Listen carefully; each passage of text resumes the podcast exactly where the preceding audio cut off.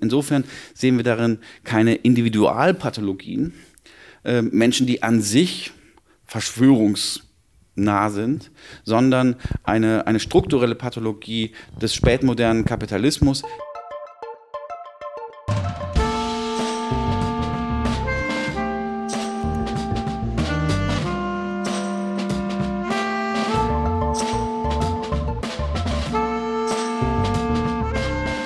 Herzlich willkommen zu Jacobin Talks. Hallo Olli.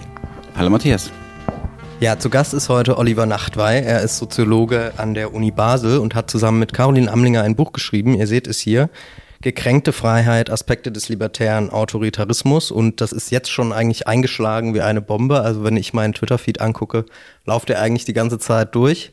Ähm, ich, bevor wir anfangen, noch eine kleine Ankündigung. Wir bedanken uns sehr herzlich ähm, bei allen, die beim Crowdfunding mitgenommen, äh, mitgemacht haben. Das hat uns total geholfen. Es läuft jetzt wahrscheinlich noch ein paar Tage, wenn ihr wollt, dass wir Jacobin weiter ausbauen, dass wir auch noch andere Formate bei YouTube machen oder Podcasts, dann gebt uns, spendet uns ein bisschen was, unterstützt uns. Auch uns treffen die Preise jetzt relativ hart. Vielen Dank aber auch für, an, an alle, die kleine Beträge spenden und die bis jetzt mitgemacht haben. So, wir ähm, fangen damit an. Oliver, ich, viele denken, dass es ein Buch ist, das jetzt sich so ums Querdenkermilieu dreht. Ähm, was mich aber überrascht hat und was ich super interessant fand, ist, ihr macht eigentlich, legt ihr erstmal eine ganze Gesellschaftsanalyse, stellt ihr eigentlich voran und beschreibt, eigentlich so Grundstrukturen, die sich jetzt in den letzten 20, 30, 40 Jahren wirklich geändert haben. Und ihr beschreibt das in den Worten, dass wir aus der organisierten Moderne in eine Spätmoderne gegangen sind. Lass uns mit dieser ja, mit diesem Wechsel anfangen und lass uns dann schauen, inwiefern die Querdenker und andere ein Symptom auch dieses Strukturwandels sind. Ja, die organisierte Moderne ist die Gesellschaft, aus der wir gekommen sind, aber nicht erst seit gestern. Das ist ja ein langer Übergang. Ähm, die war erstmal geprägt durch eine starke Normierung von Lebensläufen, betriebliche Hierarchien, Lebensperspektiven für die eigene Biografie, die einem bestimmten Standard folgten und einer Gesellschaft, wo jeder seinen Platz auch hatte, im positiven wie im negativen Sinne. Also diese organisierte Moderne war eine Gesellschaft, wo auch Arbeiterinnen Existenzen einen gewissen Aufstieg erfahr erfahren konnten, wo gleichzeitig dann aber auch über das männliche Ernährermodell geschlechtliche Arbeitsteilung relativ stabil zementiert waren, ähm, die eben auch Ungleichheiten mit sich ge gebracht haben. Und diese organisierte Moderne hat aber auch den Sozialstaat mit hervorgebracht, eine, eine umfassende Absicherung von so sozialen Rechten. Und diese Moderne ist aber auch zu Recht in bestimmten Bereichen unter Kritik geraten. Also Andreas Reckwitz, der Berliner Sozi Soziologe, hat erstmal den, den Angestellten mhm. eigentlich als die klassische Existenz ähm, dieser organisierten Moderne aus, ähm, ausgemacht. Und dieser Angestellte oder die, die, die moderne Existenz hatte auch immer eine, eine Lebensperspektive, die eine gewisse Ähnlichkeit anstrebte.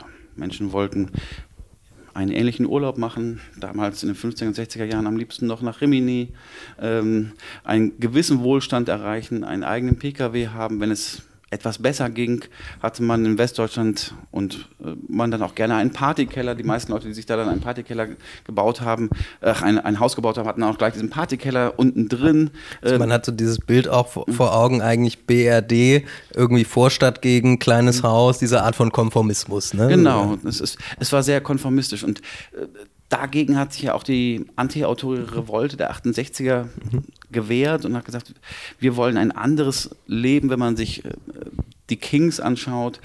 I don't want to be like everybody else. Das war auch ein, ein, ein, Lebensmotto. Man wollte ein authentisches Leben, Leben, mehr Eigenverantwortung haben und gegen diese sterile Normierung etwas setzen, was sehr stark mit dem eigenen Selbst verbunden mhm. war. Und dadurch zeichnet sich die Spätmoderne aus. Eine viel stärkere Öffnung für verschiedene Lebenswege ähm, tatsächlich auch die Möglichkeit, mehr Authentizität anzustreben. Wie authentisch es dann am Ende war, das ist noch ein anderes ähm, Thema. Aber ein, ein Leben, was erstmal auf Selbstverwirklichung ausgerichtet war. Und ich glaube, das ist zumindest für das Individuum das wirklich starke Kennzeichen daran. Wir haben also sozusagen zwei Modernisierungs- oder sozusagen Liberalisierungsbewegungen viel eher, die man beobachten kann, nämlich eine ökonomische und eine normative, wenn man so will, die von der organisierten Moderne in die Spätmoderne führen. Kann man das so sagen? Ja, ich würde sagen, äh, so ganz so normativ war die Spätmoderne nicht. Mhm. Ähm, sie war ja auch getragen von einer Umstrukturierung in den äh, Betrieben. Mhm. Und diese Umstrukturierung war aber durch, da hast du recht natürlich, eine normative Kritik mhm. der betrieblichen Realität äh, getragen. Äh, wenn man sich dann das Buch von dem äh, Chamayou an, ähm, anschaut, ähm, äh, meine Lieblingsanekdote ist noch schon relativ am Anfang, ähm, wo er von einem US-Soziologen ähm, berichtet, der junge amerikanische Arbeiter befragt. Ähm, und der fragt dann den Arbeiter, ja, wie hältst du denn diese Fabrikrealität montags mhm. aus? Und sagt er, montags, da gehe ich nicht zur Arbeit. Ähm, und also das, das, das war, sag ich mal, das, das Gefühl der frühen, Sieb der, der frühen 70er Jahre.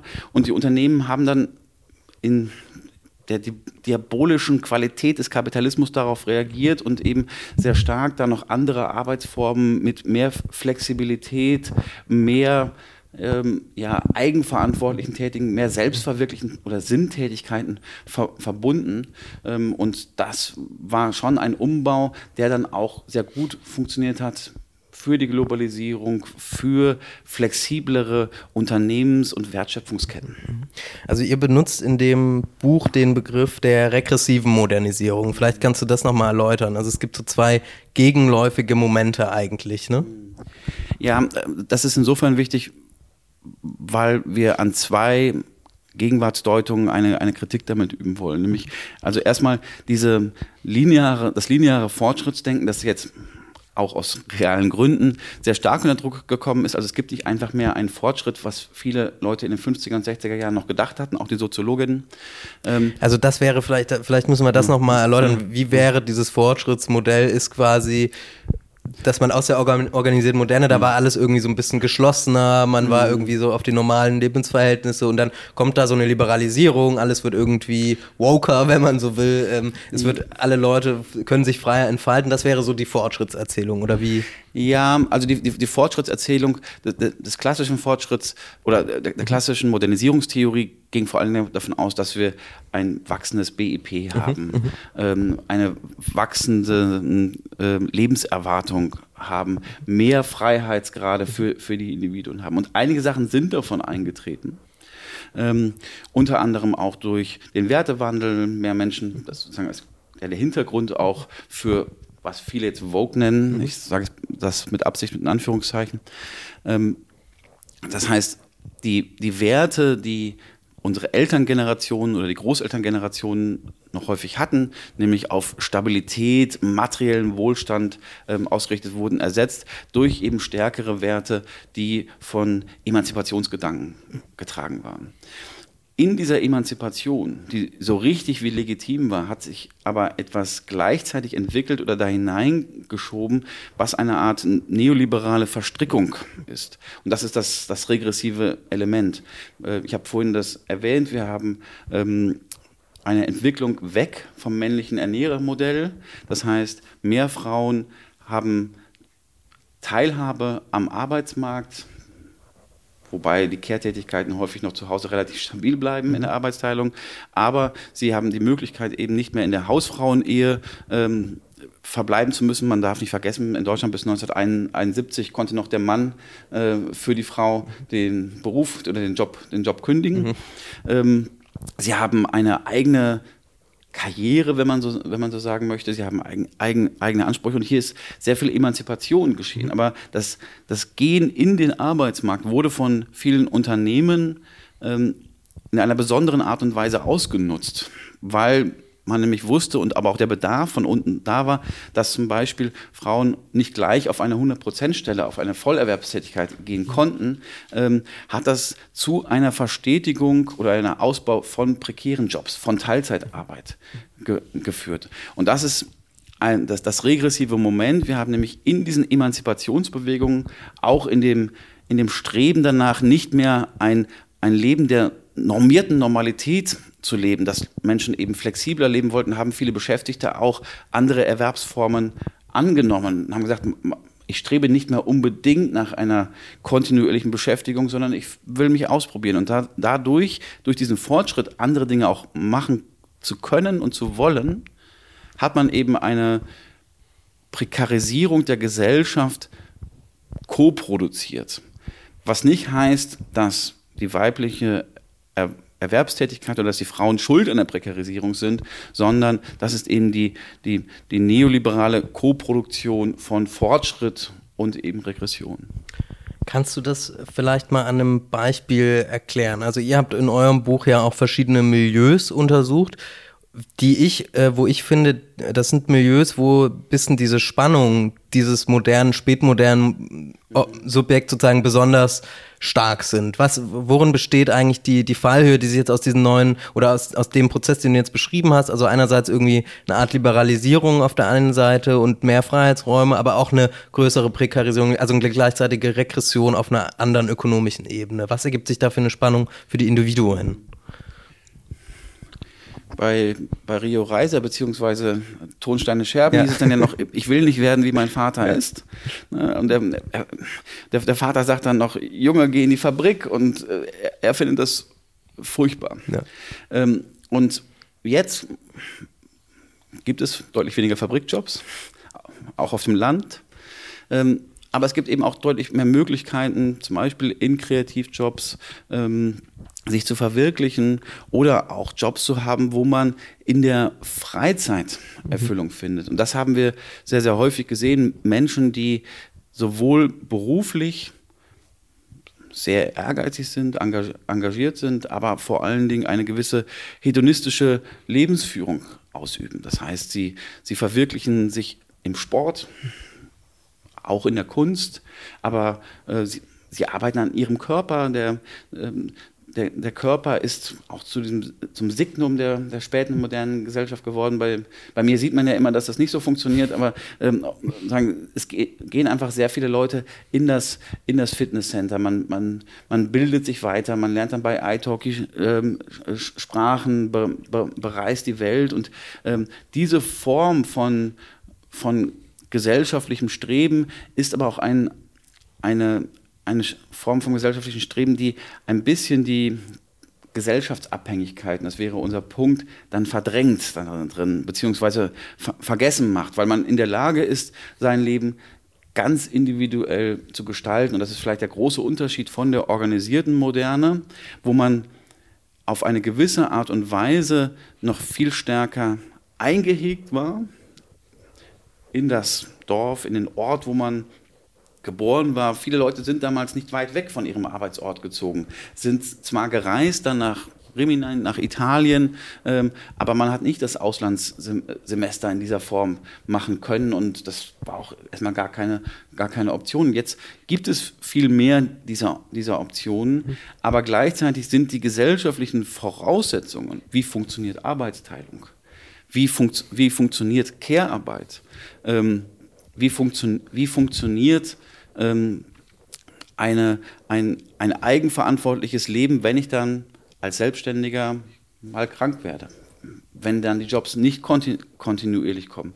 Die sind etwas in, Ver in, Vergessenheit geraten. Und das würde ich sagen, das, das zeichnet diese Existenz sehr, sehr stark aus, dass man gleichzeitig sehr ich-bezogen, individualbezogen ist und sich selbst in der Lage sieht, alles zu gestalten aber viel weniger darüber reflektieren kann oder, oder da viel darüber reflektiert, was eigentlich die vorau beständigen Voraussetzungen dafür sind, wie zum Beispiel ein Sozialstaat. Mhm. Also das heißt, wir haben Individuen, die irgendwie eigenverantwortlich sein mhm. sollen, die sich ganz frei entfalten äh, sollen, die irgendwie unter, kreativ sein sollen, Unternehmer ihrer selbst, wenn man so will. Ne? Das ist sozusagen ein neues Idealbild, was sich jetzt durchsetzt gegen irgendwie, wie es früher der Angestellte meinetwegen war oder sozusagen eine, eine andere Existenz. Und gleichzeitig, ihr nennt das im Buch, äh, kränk, öffnen, eröffnen sich dadurch neue Kränkungszonen für die Individuen. Vielleicht kannst du das mal erläutern. Was bedeutet das? Ja, weil es ist ja nicht nur eine Öffnung und ein Emanzipationsversprechen, sondern bis zu einem gewissen Grad, das zeichnet die Spätmoderne aus, ist es dann auch ein Zwang, ein Muss geworden. Wir, wir können nicht nur an unserem Körper arbeiten, sondern wir sollten es auch.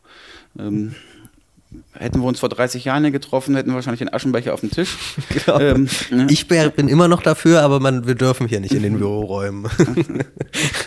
aber auch jetzt, wenn wir in, wenn, wenn wir in, ein, Rest, in ein Restaurant gehen, ja. ähm, kann, man, kann man nicht mehr rauchen. Das heißt, viele Elemente von Ge Gesundheitspolitik, von, ähm, von, von, Körper, von Körperpolitik, von eigener Darstellung, in, so, in sozialen Medien, die sind nicht nur eben eine Option, sondern ein, ein, ein gesellschaftliches Dispositiv, dem man nicht entgehen kann. Eine Schriftstellerin, die nicht auf, so, auf den sozialen Medien agiert, hat es schwerer.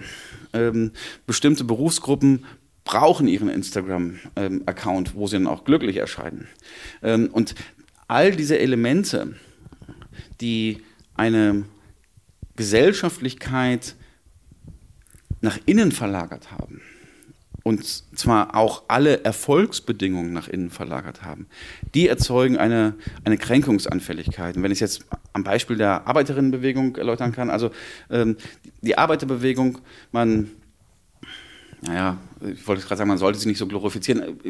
Ich bin ja doch ein ziemlicher Fan und Anhänger davon.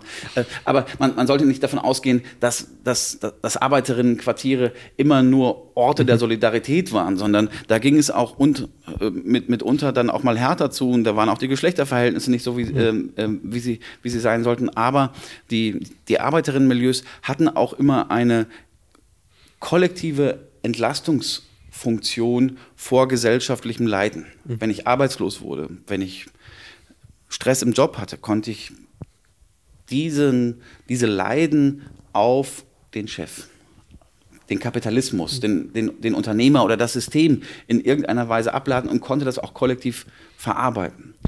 Ähm, und ich konnte aber auch bis zu einem gewissen Grad in dieser organisierten Moderne über dieses Aufstiegsversprechen, was dann auch zuweilen gelang, mein Lieblingsbeispiel ist immer der, der Berliner Taxifahrer, mit dem ich auf einer Veranstaltung gesprochen habe bei, bei Verdi, der gesagt hat, ja, vor 30 Jahren, wir konnten uns am Stadtrand von Berlin mit vielen Taxifahrten so ein kleines Häuschen leisten. Es hatte jetzt nicht die Größe der Fenster, die man sich äh, wünschen würde, aber es hat funktioniert. Und das, das funktioniert für die Uber-Fahrer dann heute nicht mehr in, in, in, in dieser Form.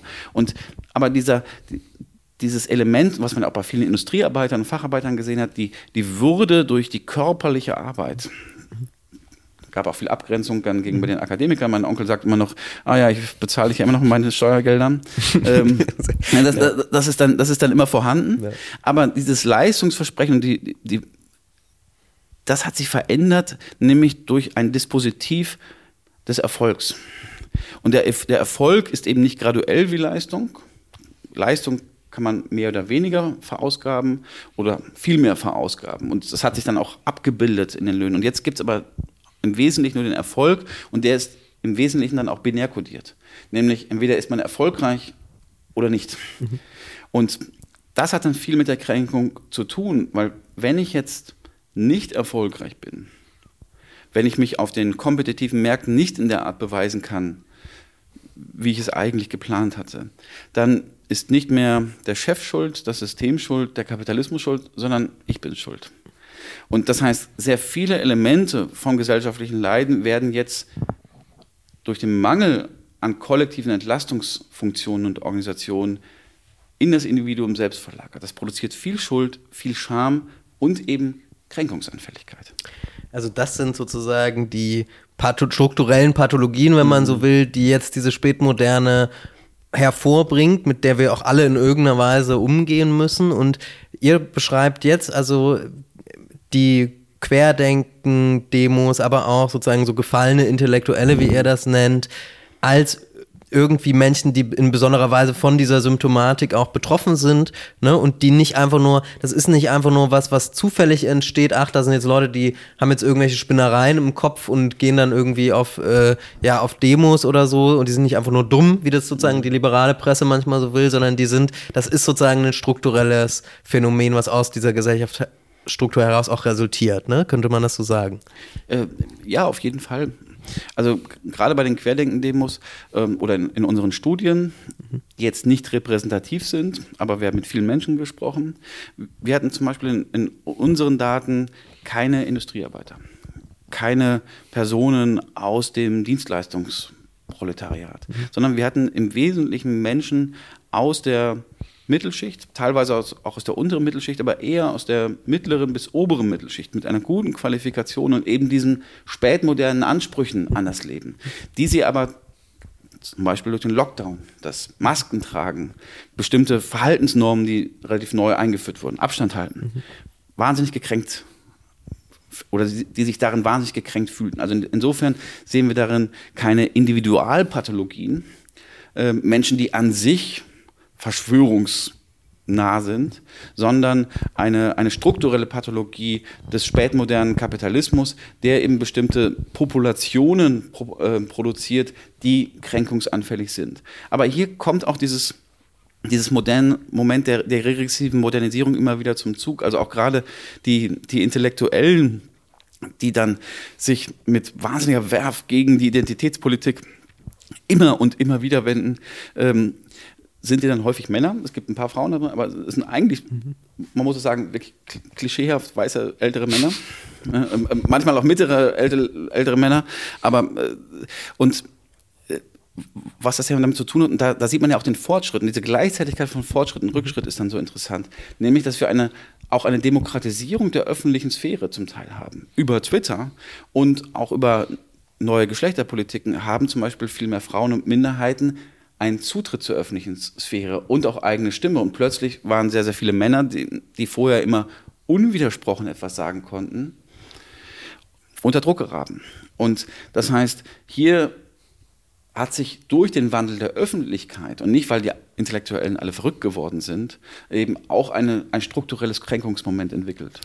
Ihr nennt das im Buch das Tocqueville-Paradox. Mhm. kannst du das mal erklären? Das fand ich sehr interessant. Ja, und äh, das finde ich insofern wichtig, das Tocqueville-Paradox, weil es aus meiner Sicht oder aus unserer Sicht viele der, der affektuellen Spannungen der Gegenwart mhm. auch erklären kann, und zwar von beiden Seiten auch.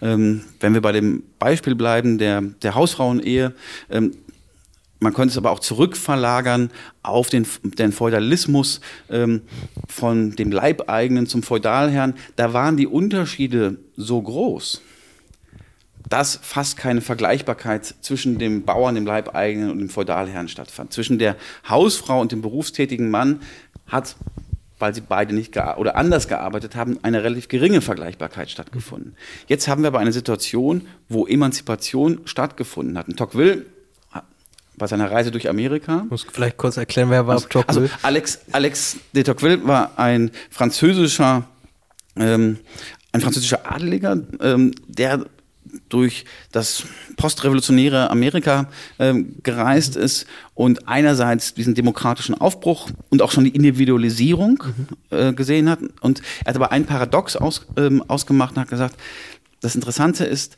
dass wenn die Unterschiede kleiner zwischen den Menschen werden, werden die bestehenden Unterschiede umso stärker emotional aufgeladen. Mhm. Ähm, und das kann man jetzt zum Beispiel an dem Schweizer Frauenstreik auch ganz gut sehen oder an den, an den Genderfragen, nämlich dass gerade die Emanzipation der Frauen gegenüber auch den, den, den Männern zum Beispiel bestehende Gehaltsunterschiede, bestehende Statusunterschiede viel stärker nochmal in den Vordergrund rückt.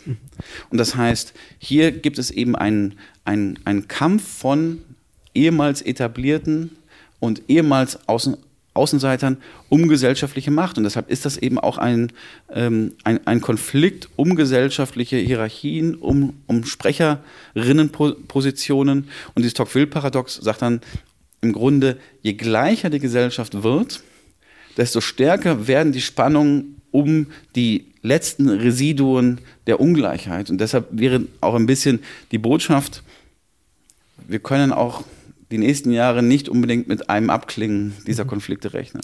Ein anderes Beispiel ist sozusagen beim Beispiel Migration oder mhm. Rassismus, ja, also es gab sozusagen die Welle oder viele Gastarbeiter sind mhm. Äh, nach Deutschland gekommen, wurden nach Deutschland geholt die sprachen noch nicht gut Deutsch, waren noch eher am Rande der mhm. Gesellschaft und sind aber viele hier geblieben und die mhm. Kinder sind auch hier mhm. aufgestiegen so und jetzt sind das auch Leute, wo Integration, wenn man so erstmal geklappt hat, ja, mhm. die irgendwie auch in Posten kommen, die aber jetzt eine unglaubliche Sensibilität eben haben für Rassismus, die man früher eben noch nicht gehabt hätte, ne? weil es auf eine Art einen Fortschritt gab. Ganz so. genau. Ja. Und ich finde, dieses Tocqueville-Paradox erklärt auch ein bisschen oder kann uns dafür sensibilisieren, dass wir den real stattgefundenen Fortschritt nicht aus den Augen verlieren. Also in Zeiten von Trump, Meloni, also dem, äh, auch dem nicht nur rechten Backlash, sondern auch dem europaweiten ähm, sagen, drohenden Faschismus oder den, den Aufstieg von faschistischen Bewegungen, darf man trotzdem nicht vergessen, dass wir jetzt auch eine Phase hinter uns haben, wo sehr viele Fortschritte erreicht wurden und selbst zu jemand wie Trump, oder die Republikaner gerade in, in, den USA und ich glaube, was sie davor haben, das ist wirklich bedrohlich. Aber es, es ist ihnen gemessen an ihrer Agenda und der Möglichkeit ihrer Mobilisierung nicht so viel gelungen, was sie machen wollten. Also beim Abtreibungsrecht ist natürlich ein, ein starker Rückschlag, aber dann auch gleichzeitig die erste Vizepräsidentin mit Migrationshintergrund man das jetzt alles nur so gut bewertet, mhm. das ist nochmal eine andere Frage. Da, da, da wären wir dann auch nochmal ähm, sagen, bei dem Pro, äh, Problem des neoliberalen äh, Feminismus, mhm. aber trotzdem gibt es äh, gleichzeitig mehr Gleichstellung innerhalb der Eliten, aber auch innerhalb der Berufsgruppen. Und das ist eben die große Gleichzeitigkeit und, oder Ungleichzeitigkeit, je nach Perspektive, mhm. die wir da drin mhm. haben. Lass uns mal das im Hinterkopf verhalten. Wir werden darauf nochmal zurückkommen und jetzt nochmal schauen. Also ihr habt jetzt äh, ja verschiedenste Leute befragt. Du kannst auch gleich nochmal was sagen, so zum, wie, wie, ihr, wie ihr das gemacht habt, ne, wen ihr ausgewählt habt, um zu schauen, naja, wie kann es jetzt sein, dass die Leute sich so radikalisieren, ne? Dass sie irgendwie, und was steckt da eigentlich dahinter? Was sind das für Typen? So, und was natürlich sehr interessant ist, ist, dass eure Referenz oder eine große theoretische Referenz da ähm, die Studien zum autoritären Charakter von Adorno sind. Vielleicht kannst du das mal erklären, was hat Adorno gemacht und was habt ihr euch da abgeschaut? Ähm, ja, Adorno hat ja mit seinen äh, Kolleginnen ähm, in den 40er Jahren eine Studie durchgeführt, die, sag ich mal, theoretisch schon angelegt war, ähm, zu Beginn der kritischen Theorie in den 20er und 30er Jahren in Deutschland, ähm, wo sie gefragt haben, inwieweit ist denn eigentlich ein Faschismus auch in den USA denkbar? Und sie wollten im Grunde das, das faschistische Potenzial abschätzen. Und sie haben da auch mit einem großen Survey gearbeitet. Sie haben 2000 Leute mit einem Fragebogen befragt. Sie haben Feldforschung gemacht. Qualitative ähm, in Interviews ist häufig bei den Adorniten äh, vergessen, dass Adorno auch wirklich dann in Kooperation ein, ein ziemlich guter Soziologe war. Ähm, und was sie gemacht haben, ist eben ein, ein autoritäres Syndrom herauspräpariert. Das war noch auch sehr freudianisch ähm, orientiert. Und dieses autoritäre Syndrom war dadurch gekennzeichnet, dass sie bestimmte Elemente, wie zum Beispiel Konventionalismus, das heißt die Orientierung an den Werten des Mittelstandes, Pflichterfüllung, ähm, Ordnung ähm, etc. Äh, ausgebildet haben. Also Konventionen aber dann ganz zentral die autoritäre Unterwürfigkeit unter eine Führerfigur mhm. oder ein, ein Idol. Interessanterweise, äh, wenn man sich das nochmal weiter anschaut, zu diesen syndromatischen Elementen hat dann auch der Aberglaube gehört. Also mhm. Adorno war damals schon mit seinen Kolleginnen sehr, sehr sensibel für diese Elemente, die im Autoritarismus stecken. Ähm, die Abwehr des Sensiblen mhm. war ganz zentral Projektivität, ein starkes Freund-Feind-Denken und eine gewisse Obsession mit Sexualität. Ähm, und das waren diese Elemente, die Adorno und Co. als das autoritäre Syndrom herauspräpariert haben und das konnten sie mittels ihres Fragebogens eigentlich ganz gut ausmessen. Und die genau, und dann wollten sie messen auf der F-Skala und wollten dann eben gucken, wer ist hier Faschist oder wer hat eine faschistische Charakterstruktur. Genau. Ne? Also sagen, wie, wie weit gibt es antidemokratische oder faschistische Persönlichkeiten? Sie haben sozusagen in den Begrifflichkeiten manchmal sich etwas anders geäußert. okay. ähm, und was wir jetzt gemacht haben, ist dann erstmal zu schauen oder davon auszugehen von, von dieser Theorie. Aber man muss einfach auch mit Theorien immer ein, ein wenig vorsichtig sein, selbst wenn man sie für sehr vernünftig und zielführend äh, hält, dass man nicht das, das Hammer-Nagel-Problem bekommt. Das heißt, wenn man nur einen Hammer hat, findet man auch nur Nägel. Ähm, und wir sind dann auch in die Empirie hineingegangen, auch aus einer gewissen Unzufriedenheit heraus. Es wurde dann ja in den sozialen Medien gleich gesagt, ähm, diese ganzen Demonstrationen, das sind eigentlich äh, mindestens rechtsoffene, wenn nicht sogar eigentlich rechte Demonstrationen. Und ja, es sind größtenteils rechtsoffene Demonstrationen, aber es hat das viel zu wenig erklärt. Und es hat die Populationen von den Leuten und ihre Motive überhaupt nicht erklärt. Denn wenn man mit diesen Leuten gesprochen hat äh, oder sich diese Demonstration näher angeschaut hat, dann waren das eben Leute aus dem alten Alternativmilieu, ähm, Leute, die eher progressiv gestimmt waren, e viele ehemalige Grüne, auch einige Linke äh, darunter wenn man näher hingeschaut hat, hat man dann auch die Nazis gesehen. Aber ich sag mal, die Grundzusammensetzung war eine andere als einfach eine AfD-Demonstration. Ich erinnere mich noch, genau, dass, als ich das damals gesehen habe, dieser irre Mix an Zeichen auch einfach, mhm. ja, also sozusagen irgendwie äh, Reichsflaggen und irgendwie Peace-Flaggen und sozusagen ne, ein ganz, ganz, ganz eigenartiger Mix, der da mhm. aufgetreten ist, ne? Jedenfalls war dann, sag ich mal, unser wir hatten diesen Reiz der Unzufriedenheit, mhm. dass wir sagten, wir wollen es erstmal auch verstehen mhm. ähm, und sind dann auch mit dieser Theorie daran gegangen, haben aber gemerkt, es passt nicht so richtig.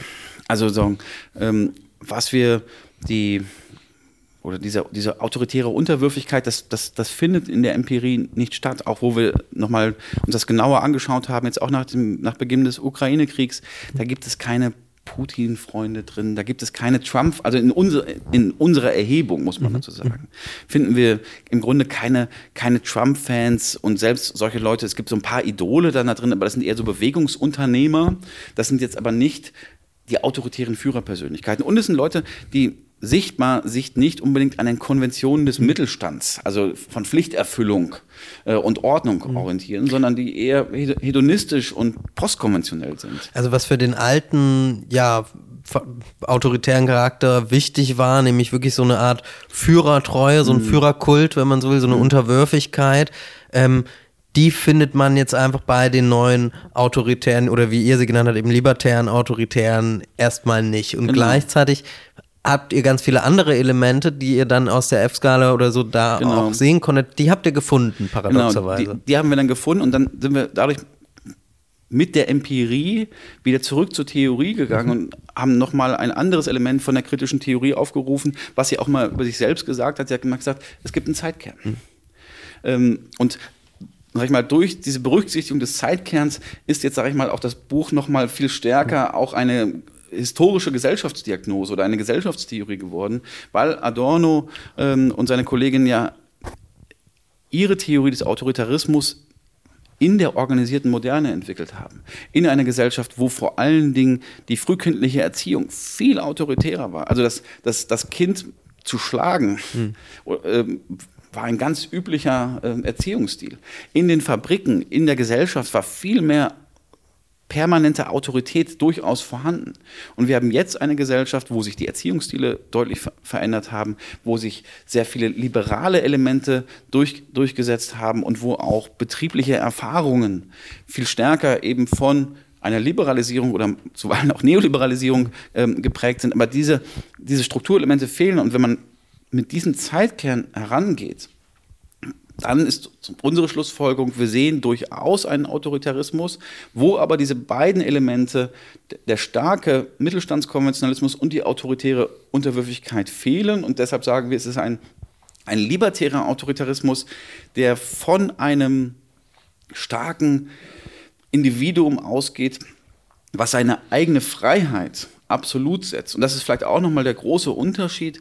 Ähm, Fromm hatte sich dann ja von der mal, den, den, den Frankfurtern entfernt, beziehungsweise also Erich, er wurde entfernt. Ne? Erich ne? Fromm, also ein genau. Psychoanalytiker, genau. Erich Fromm, ein, ein Psychoanalytiker, der im Grunde ganz zentral daran beteiligt war, die Theorie des Autoritarismus zu entwickeln, mhm. sich dann aber selbst etwas anders ent, ent, entwickelt hat und dann ein wenig ein Verstoßener war, mhm. aber eigentlich dem immer noch ja, treu geblieben ist. Und er hat ein, ein Buch geschrieben, was sein berühmtestes ist, das ähm, heißt ähm, in, in, auf Deutsch ist äh, die Furcht vor der Freiheit mhm. und auf, auf, auf Englisch Escape from Freedom. Mhm. Und ich finde den englischen Titel äh, sinnvoller. Mhm. Und das, also dieses Escape from Freedom, also er hat das beschrieben als die Angst vor der Freisetzung in der Gesellschaft, die stattgefunden hat, diese beständige Modernisierungsschub, die hat die Leute dazu verleitet, sich beim Autoritarismus, beim Führer unterzuhaken und unterzustellen, da einen Unterschlupf zu suchen, eine, eine Stabilisierung ihrer Gesellschaft zu finden.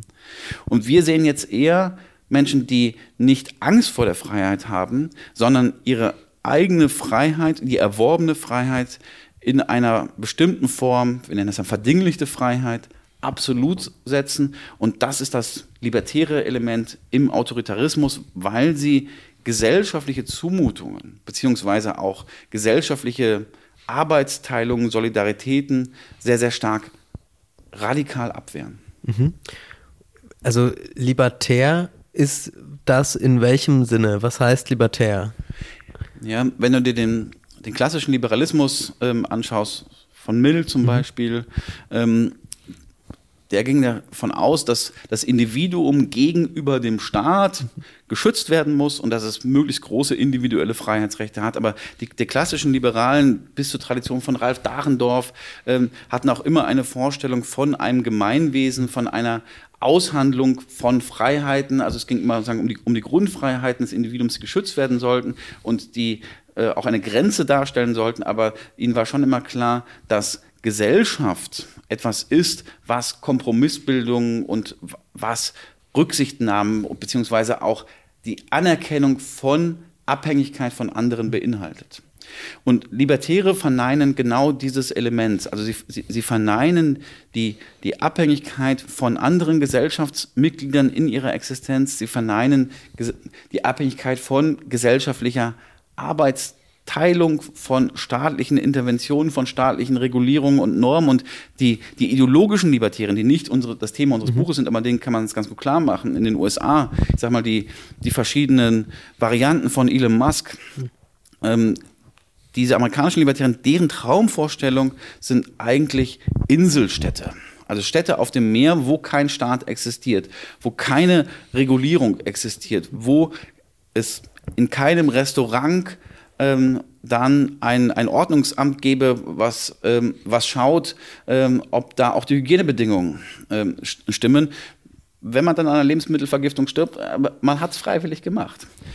Aber in ihrer Vorstellung sind die Leute auch alle so reich, dass sie ihre Privatärzte haben. Also für sie geht es dann immer auf.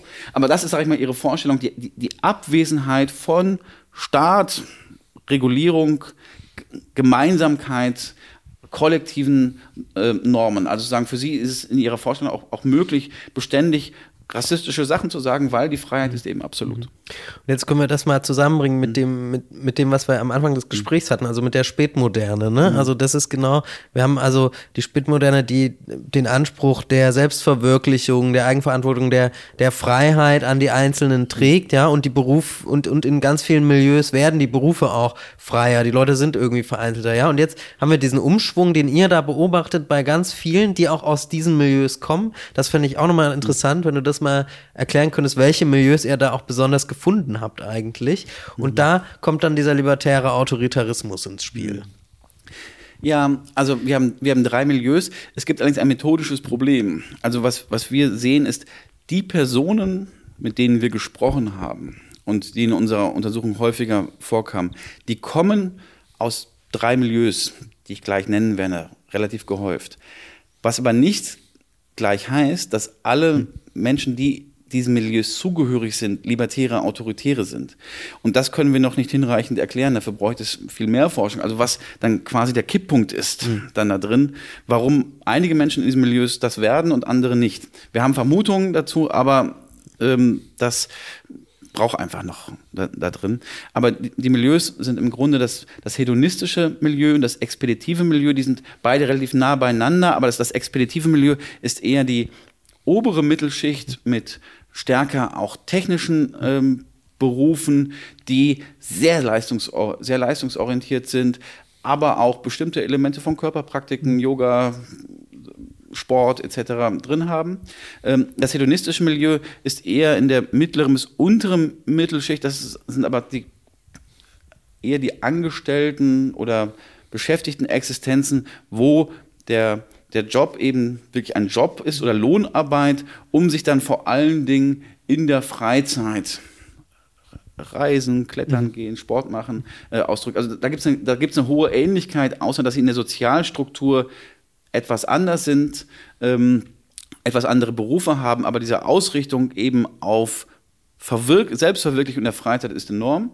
Und es gibt ein anderes Milieu und das war eine Überraschung. Im Nachhinein macht das durchaus Sinn. Das ist das alte Alternativmilieu, was jetzt so eine Art sozialökologisches Milieu ist, wo wir sehr viele Menschen angetroffen haben, die auch in körpernahen Berufen, Physio Physiotherapeuten, ähm, bestimmte auch, auch Pflegerinnen, also das sind viele, das, das sind viele Leute, die eben in den nicht technischen Berufen tätig sind, aber die auch eine gewisse Nähe zur Ökologie haben, aber vor allem auch eine große Nähe zur Esoterik haben, beziehungsweise zu Alternativen zur sogenannten Schulmedizin.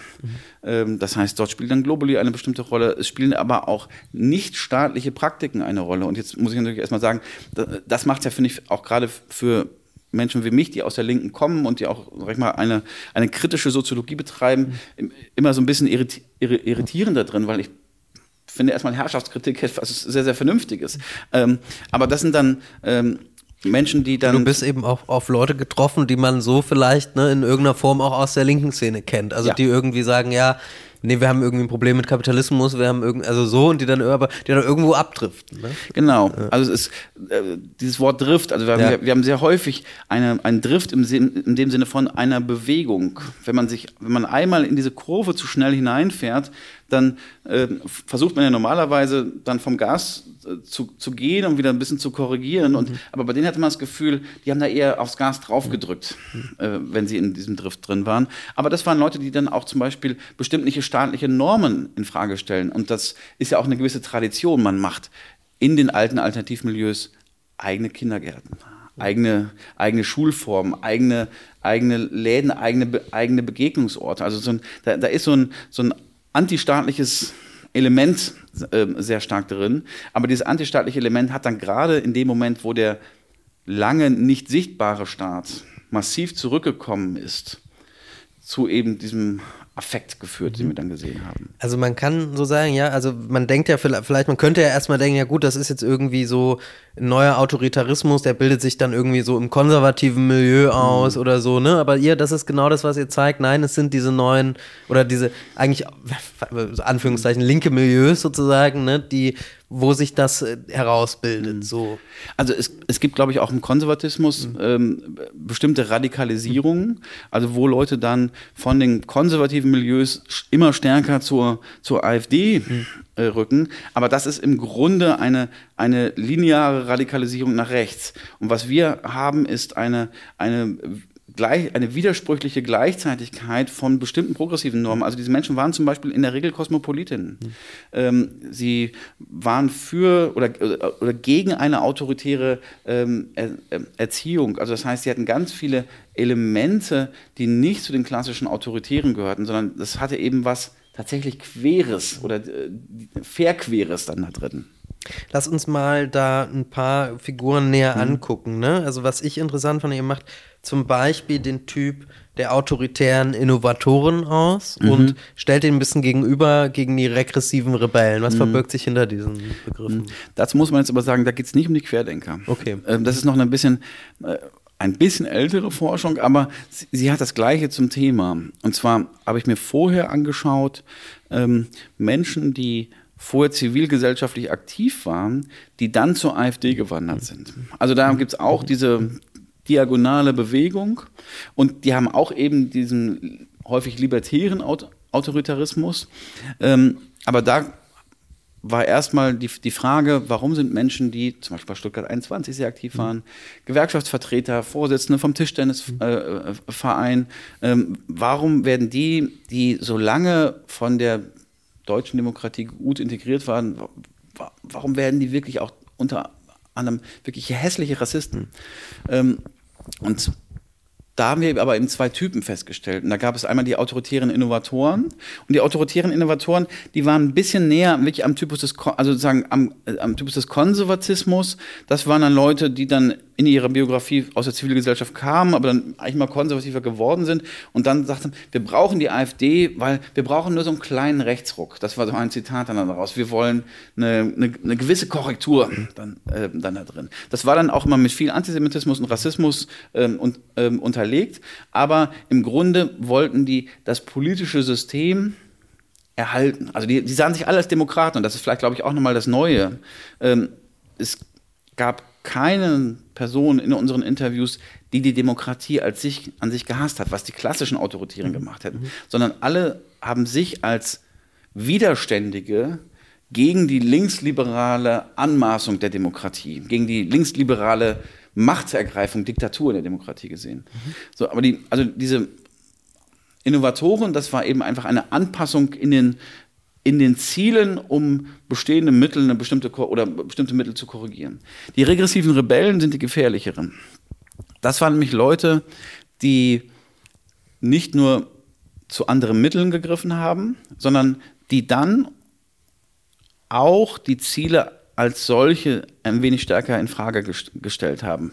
Also die dann auch gesagt haben, ich, ich will oder ich bekenne mich zwar zur Demokratie, aber eigentlich waren sie so, sub, eigentlich waren sie so subversiv und so, so fertig mit dieser Gesellschaft, dass sie sich auf einem, einem Pfad der beständigen Eigenradikalisierung ähm, be bewegt haben. Und für sie war so etwas wie Interaktion mit anderen kaum noch gegeben. Also die hatten auch wirklich eine, eine Verkleinerung der Welt, und das, das war dann besonders beunruhigend bei, bei, bei ehemaligen Kosmopoliten, die, die da drin waren. Also wir hatten eine Person, ganz aktiv bei Stuttgart 21, ähm, vorher die halbe Welt, äh, halbe Welt bereist, hat mal gesagt, an meinem Tisch haben schon alle möglichen Leute aus allen möglichen mhm. Ländern gesessen, weil er auch bei den Grünen dann akt, ähm, aktiv war. Mhm. Ähm, und jetzt haben sie kaum noch Freunde, gehen kaum noch raus. Eine Person, die ähm, sich als Buddhistin bezeichnet hat und sehr viel in Thailand gelebt hat, lässt sich ihr Essen nur noch liefern, weil sie sagt, in diesem Ort in Hessen, wo, wo sie lebt, da seien jetzt zu viele Migranten und sie traut sich aus Angst nicht mehr ähm, mhm. auf die Straße, klickt aber den ganzen Tag zu Hause irgendwelche um, ähm, Petitionen für Tierrechte an. Also das und was ich da interessant fand, also bei den Auto, äh, wie sagt der, autoritären Innovatoren, hm. die sind auf eine Art, die teilen noch zumindest gewisse Paradigmen sozusagen so einer gesellschaftlichen Realität. Also die lesen auch noch Zeitung beispielsweise, ne? ja. ne? aber die haben sozusagen trotzdem einen straffen Rechtsdrift, wenn man so Die will, haben einen straffen ne? Rechtsdrift, aber die sind vom Typus, ich sag mal, noch ein bisschen mehr wie die, der, der, bürgerliche Flügel der AfD. Genau. Und dann ne? bei den, bei den Radikaleren, da ist es so, die sind auch, also den regressiven Rebellen, die sind auch ökonomisch mhm. sozusagen nicht mehr so safe wie jetzt die Innovatoren. Ne? Genau. Also, das fand ich einen total interessanten mhm. Punkt. Also da sehen wir doch, wie auch eine gewisse ökonomische Prekarität ja. dann nochmal zu einer Radikalisierung führen kann. Mhm. Ne? Und das ist natürlich das noch, das noch mal interessanter. Also äh, in der Politikwissenschaft wird dann ja immer nur gemessen, AfD-Wahl, ja, nein, und dann äh, schauen die jetzt schon sich auch so etwas wie Deprivation an. Das heißt also erstmal die, die subjektive Abwertung dann da drin, auch teilweise objektive Ab, ähm, Abwertung. Aber die Unterschiede in der Wahrnehmung und aber vor allen Dingen in der biografischen Flugbahn, die man dann auch nur soziologisch vernünftig rekonstruieren kann, die waren ganz enorm. Also die, die Innovatoren hatten die viel stabileren Familienverhältnisse, die viel stabileren auch Lebens- und Arbeitsverhältnisse also einige waren dann auch schon in Rente und mhm. da hat er auch das Recht mal, das in die Rente gehen ist ja auch ein biografischer Bruch und dann haben die plötzlich das Internet entdeckt und so und das hat, äh, haben dann Sachen entdeckt, die sie vielleicht besser nicht entdeckt äh, hätten. Ähm, aber vor allen Dingen waren es bestimmte Brüche in der, in der Biografie und ähm, die Innovatoren hatten weniger davon und die Rebellen, die hatten dann ganz häufig Abstiegserfahrungen, mhm. wirkliche wir haben es dann Anomie-Vulnerabilitäten genannt. Mhm. Also Anomie sagen von, von, von Durkheim oder Merten, also sagen die, eine gesellschaftliche Erfahrung von abgehängt sein, von st struktureller Un Unsicherheit, Normlosigkeit dann, dann da drin. Und die hatten häufig dann eben gegenüber ihren Eltern ja, einen ein Abstieg und eine Vereinzelung erlebt. Mhm. Jetzt versuchen wir das mal nochmal so ein bisschen zusammenzuführen. Ja, also wir haben das, was wir am Anfang beschrieben, das, dieses Tocqueville-Paradox. Also wir haben eine mediale Situation, in denen es irgendwie Intellektuelle, ihr sagtet, glaube ich, fallende Intellektuelle, glaube ich, ne, die irgendwie auf eine Art, ja, was Reaktionäres, was Autoritäres ausbilden. Wir haben diese, diese Querdenken-Milieus, ja, die, wo es auch einen Autoritarismus gibt, wo es die, ein Verschwörungsdenken ganz stark gibt, eine Bezug immer im Namen irgendwie der Demokratie und der Freiheit, aber sozusagen auf, ja, auch auf eine verhärtende Weise. Und jetzt haben wir das Milieu noch, oder diese Fälle noch beschrieben, also Leute, die irgendwie von links kommen und die nach rechts wandern, so. Und ihr findet jetzt den Überbegriff autoritärer Liberta Libertarismus, so. Und jetzt würde ich noch mal fragen, ähm, lass uns das noch mal verstehen. Also was ist, ja, warum sind die lieber, also warum, warum dieser Begriff, warum libertär, warum Auto, also wie geht das eigentlich zusammen? Viele haben darin ja auch sozusagen irgendwie, haben ja gesagt, nee, der autoritäre Libertarismus ist ein Begriff, der macht, ergibt gar keinen Sinn, so. Aber für euch ergibt er Sinn, ne? Ja, äh, die, die Leute, die das dann gleich mal gesagt haben, die hatten auch meistens jetzt in das Buch da nicht reingeschaut, sondern die haben einfach gesagt, wir, wir Libertären, wir sind libertär. Das ist die Definition von Wikipedia und äh, von Ayn Rand. Also äh, genau. kann gar nicht stimmen. Kann genau. nicht sein. ne? ähm, aber dieser Begriff, wir haben ja nicht äh, irgendwo uns hingesetzt nee, und haben gesagt, wir schreiben jetzt ein Buch über libertären Autoritarismus, sondern das, das ist ja eine Realkategorie. Mhm. Ähm, das heißt, sie sie bildet erstmal ein soziologisches Phänomen ab und nicht erstmal eine sozialphilosophische The ähm, mhm. Theorie. Und die autoritären Innovatoren, das sind zum Beispiel nicht unbedingt libertäre Autoritäre. Deshalb heißt es ja auch Aspekte, weil wir mhm. verschiedene Sachen davon beleuchten und dann auch sagen, wo es dann nicht ja. ganz libertär ist. Ähm, aber das, das, das Zentrum, was sie alle dann, dann, dann verbindet, ist der, der, der Freiheitsbegriff. Und zwar das sehen wir auch bei den regressiven Rebellen, die sich in ihrer Freiheit eingeschränkt sehen durch, dann auch bei ihnen zum Beispiel durch Zugewanderte. Also für, mich war eine Person da, da besonders einleuchtend oder, oder, oder ja nicht einleuchtend, das ist falsch, eingeleuchtet hat mir da gar nichts, aber ähm, ähm beeindruckend eine, eine Frau, die uns dann auch gleich im Interview ihren druidischen Ausweis ähm, gezeigt hat. Zwischendurch ist dann auch die Tochter dazu gekommen, die war dann bei den Piraten aktiv, die Frau mhm. ist dann auch bei der ähm, ähm, ah, bei die Partei.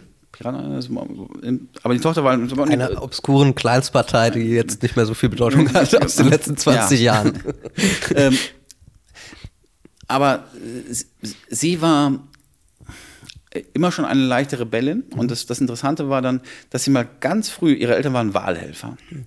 hat sie ganz früh einmal, ich glaube, die Republikaner gewählt, so als, als rebellische Geste. Danach aber ihre ganze Biografie lang die PDS mhm. und dann später die Linkspartei. Ähm, und ihre Erfahrung war, sie war dann Masseurin und hat in, ähm, war selbstständig in einem öffentlichen Krankenhaus. Und deshalb hat es auch sehr viel mit Neoliberalismus und Austerität zu tun. Und dieses Krankenhaus wurde dann privatisiert und sie hat dann, stand dann halbwegs leer. Und sie hat dann aber ihre Praxis dann auch weiter gehabt. Und dann kam die Flüchtlingskrise. Und plötzlich, und die Flüchtlinge wurden dann alle in diesem leerstehenden Krankenhaus untergebracht, fand sie sich dann umzingelt von denen. Sie haben gesagt, die waren über mir, unter mir, draußen im Garten, haben so laut gesprochen und gegrillt und das hat gestunken. Mhm. Und sagen, sie, sie, hat sich vollständig umzingelt, in ihrer Freiheit eingeschränkt gefühlt. Und, sagt, und andere haben dann gesagt, man sieht die überall auf der, auf der Straße. Und dieses, dieses Element, es war nicht einfach nur der, der abwertende Rassismus, sondern sie haben sich in ihrer Freiheit der Etablierten eingeschränkt gefühlt. Das, das ist jetzt bei diesen AfD-Leuten. Mhm. Und sagen, diese, diese Freiheit, mich überall Angst, angstfrei bewegen zu können. Also da, da, fällt einem natürlich auch so ein bisschen ein, dieses Check Your Privilege. Also das, ähm, das hatten die dann halt nie, sondern die haben einfach ihre Privilegien immer als Freiheit ausgedeutet, wenn man so, wenn man so möchte. Und bei den Corona-Kritikern oder den Maßnahmenkritikern, da war es wirklich die, die Freiheit, nicht mehr ins Fitnesscenter zu gehen, die, die Freiheitseinschränkung der, der, der Erfahrung, einen Lockdown zu haben nicht mehr rausgehen zu können, ähm, zu Hause bleiben zu müssen, den kulturellen äh, oder den Freizeitaktivitäten nicht nachgehen zu möchten. Und das Libertäre ist eben, dass man die gesellschaftlichen Vorgehensweisen, neue Normentwicklungen, also eine neue Normentwicklung ist ja zum Beispiel, dass man auch gendert. Ähm, das treibt auch hier auch äh, offensichtlich sehr, sehr viele Leu äh, Leute an. Ähm, also all diese Normentwicklungen, die sich teilweise disruptiv oder in schneller Geschwindigkeit durchsetzen, das sehen sie dann als Einschränkung ihrer individuellen Freiheit, die ihnen gehört. Und wir beziehen uns da auf den ungarischen Marxisten Georg Lukács, der von einer verdinglichten Freiheit spricht. Und er sagt, menschliche Beziehungen bekommen in der Verdinglichung, das war so ein Haupttheorem, eine, eine gespenstische Gegenständlichkeit. Also menschliche Beziehungen werden eigentlich zu Dingen. Und das Libertäre ist darin, dass, dass sie sagen, mir gehört die Freiheit. Freiheit ist für sie nichts etwas Gesellschaftliches. Und wir setzen eben einen gesellschaftlichen Freiheitsbegriff dagegen, dass wir sagen, Freiheit, frei sind wir individuell, aber wir können nur gemeinsam frei sein. Also sozusagen, um das nochmal ein bisschen mhm. zu erklären, mhm. bei Lukács, also und das ist für euch ein zentraler. Begriff, verdinglichte Freiheit, das ist die Art und Weise, wie sozusagen sich äh, die neuen Autoritären quasi auf Freiheit beziehen, wie sie sich selbst mhm. aneignen. Das ist etwas, das Verdinglichte, das entsteht bei Lukács durch die wahren Welt, durch den mhm. Kapitalismus, ja, und wie kann, wie, wie, ja, wie, wie erklärt er das und wie, wie kann man das für die Freiheit? Ja, also für Lukács ist sagen, dass das, das Verdinglichungsmoment, das erstmal menschliche Interaktionen uns über den wahren Fetischismus, das ist ja die Entwicklung des, des Fetischismus-Theorien, was, was Marx im ersten Band des Kapitals gemacht hat, als eben gespenstische Gegenständlichkeit, die, die Tische tanzen äh, ja. da drin, ähm, als eine, eine, eine Form von einer wahren Welt mit H, die uns aber als Ansammlung von Waren erscheint. Mhm. Mhm. Ähm, und das heißt, all unsere menschlichen Beziehungen werden dann aus Lukas Sicht erstmal als dingliche Beziehungen. Ich besitze Freiheit, zum Beispiel, indem ich einen Pkw habe. Mhm. Damit kann ich wegfahren. Ähm, und diese verdinglichte Freiheit, die sie dann selbst besitzen, ist keine gesellschaftliche Freiheit, keine soziale Freiheit, wie jetzt Axel Honneth vielleicht sagen würde, die auf bestimmten Institutionen beruht, die auf bestimmten Arbeitsteilungen beruht und auch bestimmten politischen mhm. Freiheiten beruht, sondern Freiheit ist für sie nur etwas ganz persönlich Besitzendes und mhm. Absolutes. Mhm. Und dieses Absolute, was die gesellschaftlichen Voraussetzungen von Freiheit nicht, berücksichtigt, das ist das Zentrum des Libertären im libertären Autoritarismus. Mhm. Jetzt habt ihr einen Satz geschrieben in eurem Buch, mhm. den, der mich ehrlich gesagt so, so irgendwie so getroffen hat, ja, mhm. richtig gehen, weil es was ist, was man, glaube ich, spürt und was man irgendwie, oder nee, andersrum, was man irgendwie weiß, aber nur selten so an sich ranlässt. Mhm. Ja, ihr schreibt, wir halten es aber für mehr oder weniger ausgeschlossen, dass die spätmodernen Gesellschaften auf einen Pfad linearen Fortschritts zurückkehren und eine dauerhaft stabile alltägliche Normalität erreichen werden. Ja, was äh, übersetzt heißt, ja, es ging jetzt mit der Corona-Krise los. Sie hat unter anderem auch diese Querdenker und so weiter produziert und es werden jetzt immer wieder, wir werden immer wieder auf eine Art Kri jetzt von Krisen gebeutelt sein, ja, und aus diesem Grund schreibt er auch, ja, deswegen werden diese Phänomene bleiben. Ja, und wir werden uns wahrscheinlich weiterhin mit genau solchen sozialen Pathologien, die wir jetzt versucht haben auch zu erklären aus ihrer ganzen gesellschaftlichen mhm. Breite, die werden wiederkehren. Ja? ja, die werden nicht nur wiederkehren, sondern die werden sich kumulieren. Also es ist ja jetzt schon sehr stark der Begriff der Polykrise im, mhm. im, im Raum. Also das heißt, die, die Krisen finden nicht mehr hintereinander statt, sondern wir haben immer noch zumindest die Auswirkungen der, äh, der mhm. Corona-Krise jetzt nicht mehr im Alltag, äh, aber in den Krankenhäusern mhm. äh, oder bei Long-Covid. Mhm. Ähm, dazu kommt dann aber die Ukraine-Krise und ähm, als ich hierher gekommen bin, ist es jetzt Anfang November in, in Berlin, äh, saßen die Leute draußen ja. und haben ge gegessen. Ich war leicht verschwitzt, als ich hier angekommen bin. Also das heißt, der Klimawandel ist da und die und wir sind jetzt erst bei 1,15 Grad ähm, und wir wissen einfach, es wird dramatisch werden. Und das heißt, diese Krisen, jetzt auch noch unter, äh, äh, global unter, unterbrochene äh, Logistikketten, was, was macht China äh, mit, mit Taiwan? Ähm, also sozusagen, das, das sind Krisen, die sich jetzt miteinander verketten werden und auch Auswirkungen haben werden, weil keine Krise ist, steht mehr für sich allein, sondern die Klimakrise wird zum Beispiel große Nahrungsmittelprobleme äh, nach, nach sich ziehen. Das heißt, alle Krisen summieren sich auf, auf große Krisenmomente, wo staatliche Eingriffe, egal ob es eine progressive Regierung äh, ist, ob es die, die Ampel äh, weiter schafft, äh, dran zu bleiben oder ob es dann eine konservative Regierung Jede Regierung wird gezwungen sein, Stichwort Ahrtal, was da, was da passiert ist, äh, entweder Krisenfolgen zu bearbeiten oder dann bestimmte Elemente einzuführen, die zumindest die schlimmsten Auswirkungen des Klimawandels dann ähm, ja, angehen. Und das heißt, solange man keine Klassenpolitik gegen den Klimawandel macht. Das heißt, wir wissen, es gab gestern noch, habe ich einen Artikel gelesen, dass dann die, die französischen Milliardäre äh, so viel CO2-Emissionen produzieren wie der Rest Frankreichs. Ähm, solange das nicht in dieser Form angegangen wird, das heißt, die, die Overpolluter, das heißt, den absoluten Reichtum dann auch anzugehen, wird es wahrscheinlich große Einschränkungen auch für die Mehrheit der Bevölkerung geben von stehen ja viele Sachen zur Debatte, individuellen CO2-Budgets, Flugbe äh, Flugbeschränkungen oder Mo äh, Mobilitätsbeschränkungen. Äh, Und das werden sehr, sehr häufig dann Einschränkungen in die individuellen Wahlfreiheiten sein oder zumindest als das wahrgenommen werden. Oder mhm. wenn einfach mal dann regelmäßig der Strom nachts ausgemacht werden muss und so weiter. Ähm, dann kann man nicht mehr waschen, wann, wann man möchte mhm. oder nicht mehr so lange Fernsehen gucken. Ähm, und all das, und das befürchten wir, sind eben Triggerpunkte für gekränkte Freiheiten. Mhm. mhm.